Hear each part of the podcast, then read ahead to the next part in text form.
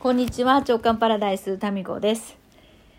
えー、っと、今ですね、そうそう、今年で私はあの起業、開業して10年目なんですよ。それで開業10周年感謝企画としてですね、メルマガタミチャンネルっていうのをずっとやってるんですけど、その読者の方向けにですね、動画で何か感謝企画やりたいなって考えて、それでまあその10年をね、私一人が振り返っても、そんな一人喋りはもうね、毎日やってますから、ラジオトークでも十分だろうということで、なんか面白いことないかなってまたね、もうどうやったら面白くなるか。もうこれに私の一日のうちのどれぐらいのエネルギーかけてるんだろう。もうほんと、そう。どうやったら面白くなるか。で考えて、あの、まあ何度もね、ご紹介してますけれども、読者、メルマガ読者の方がインタビュアーになって、で、私になんか話を聞いてもらうっていう企画をやって、今ね、2本収録して、もう2本ともですね、メルマガ読者の方に、えー、送信してるんですよね。だからもし、今からでももしね、あの、見てみたい方は、メルマガタミチャンネルのリンク貼っておきますんで、それで過去の記事からご覧になれますので、ぜひ見てみてください。それで、まあ、そのメルマガ読者の方でも見てくれて、ラジオトークも聞いてくださってる方から、そのね、インタビュー動画のことについてメッセージいただいてますんで、ちょっとご紹介しますね。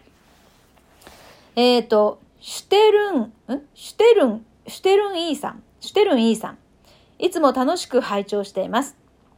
今日は338回目のラジオトークを聞いて、読者がインタビュアー企画を見て、え正確には運転中だったので音声を聞くですが、私の心の金銭に触れ、運転中にもかかわらず大泣きしてしまいました。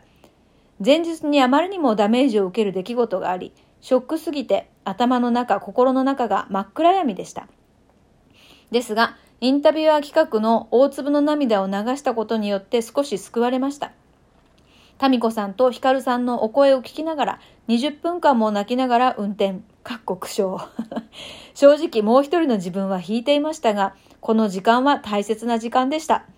そうですか。ありがとうございます。いや、なんか嬉しいですよね。本当に。まあこれはね、あのインタビューしてくれたひかるちゃんのね、本当にあの人ね、天使なんで。あの、羽、羽生えてました。天使だと思います。まあ、天使なんじゃないかなっていうぐらい、なんかね、もう可愛らしくって愛に溢れる方なんですよ。まあ、喋り方とかね、聞き方もすごく上手。それで、まあ、その声のトーンとかがもう聞いてるだけでねなんか涙が出そうになるんですよだからきっと何かひかるちゃんと私の中の話の内容もそうなんですけど、まあ、雰囲気とか何かそこからですね感じ取ってそのねシュテルン・イーさんの中にある何かが反応したんでしょうかね。うん、嬉しいですね。やっぱそうなんよね。かっこいいことはさ何も言ってないんですよそのインタビュー企画インタビュアー企画もね。まあ、私の失敗談とかそういう話なんですけどもあの本心から喋ってるわけですよそのインタビュアーの方も本当に聞きたいとかね面白そうで申し込んでくれてエントリーしてくれてで私もなんかこの企画面白そうじゃんっていうただそれだけなんですよね。でそれでやってるっていうその私たち自身が楽しんでやってるっていうまあ子供みたいなね子供がなんか工作するみたいななんかそういうノリですよ。でやってるのが多分、それがすごく大事で、で、話の内容よりかは、その雰囲気で何かそのそれぞれの中にあるね、何かが反応してですね、何かしらの良きようになる、そういうことが起こったんじゃないかなって今読んでて思いましたね。うん、ありがとうございます。まあ、そのね、動画、もし見た方とかいらっしゃいましたら、ぜひこちらの方で、えー、送っていただければ読んでますんでね、全部ね、メッセージを。であと、もう一人、グリーンマンさん。すいません。庄司さんとのトークの感想を送りたかったのですが、宛先がわからず、こちらで失礼します。はい、いいんです。もうありがとうございます。面白くて、あっという間の40分でした。紙と紙。あの、ペーパーの紙とゴッドの紙ね。うん、という話が出てるんですよ、中でね。なるほどなと納得。自分の心を書き出すことで大きく変わる。インプットとアウトプット。どれもこれも勉強になりました。お二人の愛がにじみ出ていて、まだまだお話聞きたかったです。庄司さんにドギマギしている民子さんが女性の顔になっていて、それもまた新鮮でした。私も書いて書いて書きまくります。はい。グリーンマンさんありがとうございます。いや、ほんと。いやね、庄司さんっていうのは、元刑事で、今まで3000人以上の取り調べをして、去年までもうリアル刑事だったんですよ。で、取り調べで、そのね、犯罪を犯した人たちのこう話を聞くっていうことで、その人の本心を聞き出すのがすごく上手だっていうところでね、それに自分で気づいて、今はコーチの仕事、刑事を辞めてコーチの仕事をしてるっていう、そういう男性で、才能心理学の私の何年か後で学ばれて、で、私はサポーターとしてですね、お手伝いでいろいろお話をね、その講座のサポートをしてたわけなんですが、もう、現役の刑事さんだったわけですよ、その時は。もう興味津々ですよね。取り調べって、取り調べってどうやってするんですかとかさ。で、まあ、現役の時はね、いろいろ言えないことの方が多くって、まあ、刑事辞めてもね、やっぱりその内部のこととかは言えないことも多いんでしょうけども、なんかね、言える範囲で、言える範囲でいろいろ聞かせてくださいみたいな。もう好奇心丸出しで。えー、で、いつか庄司さんと元刑事、元アナウンサーじゃないですか。まあ私は元アナウンサーでね、15年。けえっと、庄司さんは刑事17年かな？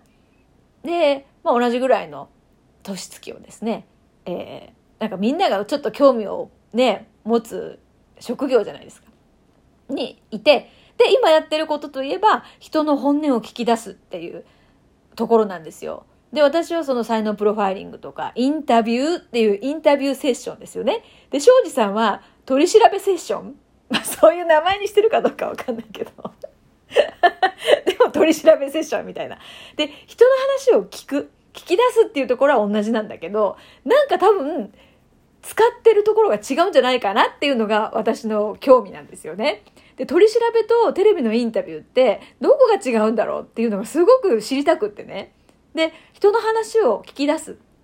まあ、こういう視点から庄司さんとはいつかですね、えー、別で何かトークイベントをやりたいなってずっと思ってたんですよ。で、昨日の、あ、昨日か一昨日か、あ何日か前に配信したですね、その庄司さんがインタビュアーになって私に聞き出してもらうっていうのをやってもうニヤニヤしちゃってですね。で、ま、まさ男性と喋るのがさ、ほんと久しぶりで、で私ね、本当に男性と全然喋ってないんですよ。まあ、その家の中はね、夫と男子二人に囲まれてますけど、もう男性っていうそのカテゴリーじゃないじゃないですか、私の中で。なんかこう、大人の男性と、おっさんでもない、え子供でもない、大人の男性と会話するのが、本当に久しぶりだったんですよね。いや、もう1年ぶりぐらいかもしんない。そう、去年のいや7月のイベントの時には、ね、大人の男性にも手伝ってもらったんですけど。で、まあ、そもそもアナウンサー時代とかは、もうどっちかっていうと男性ばっかり、もうほとんど男性に囲まれて仕事してたんですけど、今もう、もう全方位女性ばっかりなんですよね。だからたまに男性と話すとドギマギしちゃいますね、なんか。うん。やっぱこう、いいような関係じゃないけど、男性がいるから女性っぽくなるっていうところはあるかもしれないですね。うん。ということで、まあ、その、ちょっとドギマギ、ドギマギっていうかテンション高すぎやろみたいな。そうね。あの企画は、感謝企画とか言いながら、私が一番喜んでる企画ですね。で、なんかさ、元刑事にインタビューされるとかさ、ちょっと、M、M だよね。なんか私結構 M っぽいところもあんのかなと思って、なんか意地悪されたりとか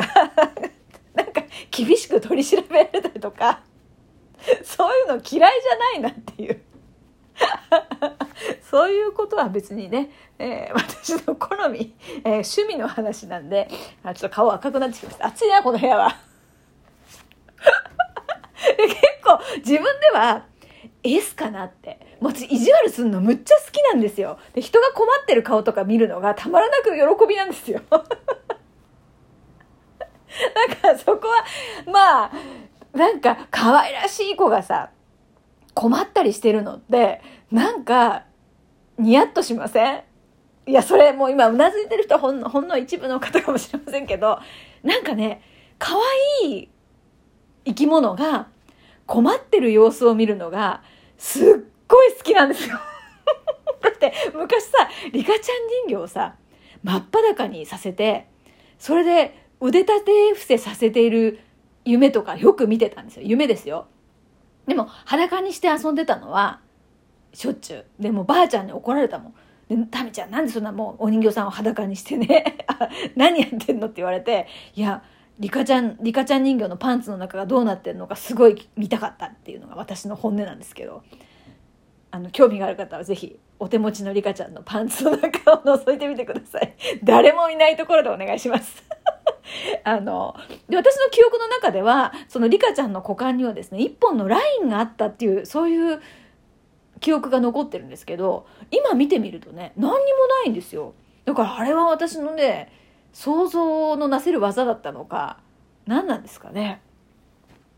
でももう今リカちゃんのパンツの中が気になってるでしょ。ねえリカちゃんのパンツの中がどうなってるか気になってますよね。検索したら出てくるのかな。出てこないよ。いやでもそのリカちゃんとかさパーフェクトなナイスバディじゃないですか。顔も可愛いし、髪も長いしね。でそんなリカちゃんが必死になってですね、腕立て伏せをしているっていう、その、しかも全裸で。もうそれにですね、私はすっごいなんか、なんか、快感 覚えるっていう S かと思ってたんですね。まあそれ幼稚園の時の話ですよ。だけど、その刑事の取り調べインタビューですね。まあそんな名前じゃないですけど。でそのなんか